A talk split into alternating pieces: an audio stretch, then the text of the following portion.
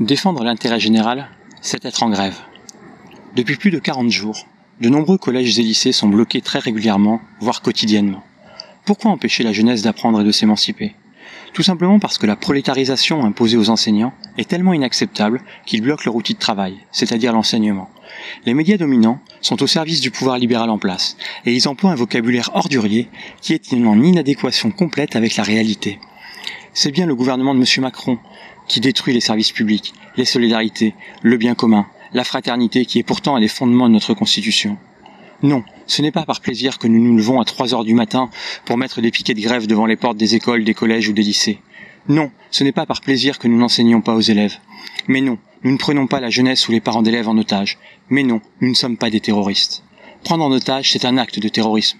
Les enseignants, comme les avocats, utilisent un droit constitutionnel depuis 1946 celui de faire grève, qui n'est plus interdit depuis 1864.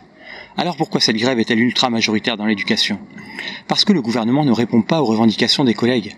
La réforme des retraites va faire baisser de manière mécanique toutes les pensions de retraite, du public comme du privé, et plus encore les pensions des femmes que celles des hommes. Avec la réforme des retraites, la prise en compte de toute la carrière et non plus les six derniers mois va faire baisser les pensions des enseignants de 400 à 1000 euros par mois. Mais la prise en compte de toute la carrière et non plus les 25 meilleures années dans le privé va conduire aux mêmes baisses de pension. Pire, cette réforme ne sera pas universelle, puisque le gouvernement a déjà maintenu les régimes des policiers, des militaires, des routiers, des pilotes de ligne, des marins-pêcheurs, des douaniers et des pompiers. Pourquoi défendre les pensions de retraite Est-ce défendre l'intérêt général? Parce que la Guadeloupe est une économie issue du colonialisme, et donc de la dépendance de la redistribution de l'argent public, ce sont les salaires des fonctionnaires et les pensions de retraite des fonctionnaires qui permettent à de nombreux pans de l'économie guadeloupéenne de se développer. Défendre de hauts niveaux de pension de retraite, c'est reconnaître le droit au repos, avoir travaillé ou servi pendant de nombreuses années en gardant un niveau de vie décent. Mais c'est aussi permettre de faire vivre l'économie locale. D'ailleurs, le MEDEF s'est désolidarisé de cette réforme qu'il ne demandait pas. Exiger le retrait de ce projet de réforme aussi injuste qu'inacceptable, c'est défendre toutes les pensions de tous les travailleurs, et en particulier de ceux qui ne peuvent pas faire grève dans le privé, par peur de perdre leur emploi. Pourquoi élargir les revendications au problème des postes en Guadeloupe? Parce que nous défendons l'intérêt général en défendant les pensions de retraite, nous défendons l'intérêt général et l'avenir de la jeunesse guadeloupéenne.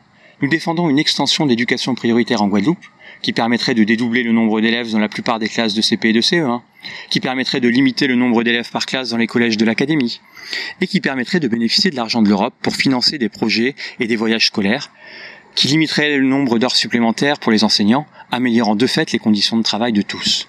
Malheureusement, le recteur, qui avait commencé des groupes de travail sur le sujet, a cessé de réunir les organisations syndicales, et l'éducation prioritaire sur notre territoire est toujours une peau de chagrin. Nous ne faisons pas grève contre les 72 postes d'enseignants supprimés à la rentrée prochaine.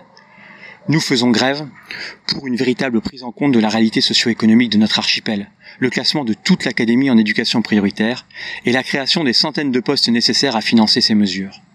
Depuis dix ans, les recteurs sont impuissants à obtenir les moyens pour notre jeunesse, faute du label REP+, qu'a obtenu la Guyane en 2016. Cela fait 800 postes d'enseignants supprimés et des lauréats de concours obligés de quitter notre île. Nous sommes conscients de la gêne occasionnée par ces grèves, mais nous sommes des professionnels de l'éducation. Nous saurons adapter notre pédagogie pour contribuer à la réussite de tous les élèves.